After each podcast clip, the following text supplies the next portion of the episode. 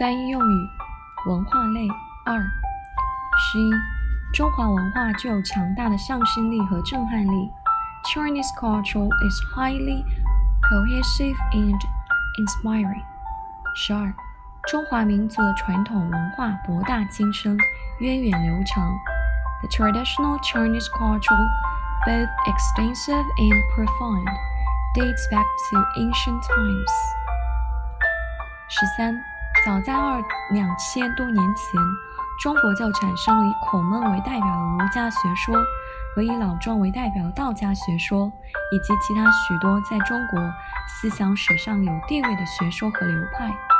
More than two thousand years ago, there emerged in China Confucianism, represented by Confucius and Mencius, Taoism, represented by Lao Tzu and Zhuangzi, and many other theories and doctrines that figured prominently in the history of Chinese thought. 十四，中国有文字可考的历史，可追溯到四千多年前。中国被认为是同古埃及、古巴比伦、古印度齐名的世界四大文明之一。 With ancient records dates back over four thousand years, China is recognized as one of the four great ancient civilizations of the world, together with ancient Egypt. Ancient Babylon and Ancient India。十五，中国文化如同围棋，游戏规则简单明了，几下子就可以解释清楚。但真正玩起来之后，才逐渐领略到其中的奥秘。 Chinese culture is like the game of Go, the rules of which are clear, simple, and easy to follow. But until you begin to play it, you do not see the mystery and complexity involving it.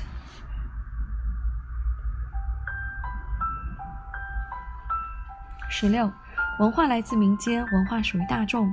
保护文化遗产，繁荣民族文化关系到每个公民。Culture stems from the people and belongs to them. All citizens, therefore, should protect the cultural heritage and develop their national culture. 十七，中国是一个文历史悠久、文化灿烂的多民族国家。China is a multi-ethnic country with a long history and a splendid culture. 十八，文化交流不是让 外国文化吞没自己的文化，而是为了丰富和充实本民族的文化。Cultural exchange is by no means a process of losing our own culture to foreign one, but one of enriching our nation's own culture.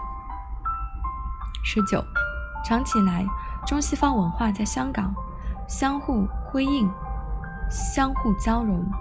For a long time, Hong Kong has embraced Eastern and Western cultures.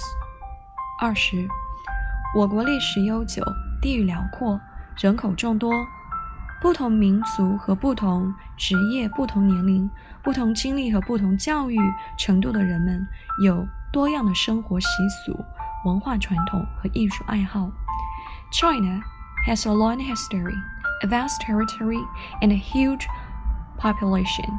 Our people of many ethnic groups, different professions, ages, experiences, and educational levels. And they have varied customs, cultural traditions, and preference for art,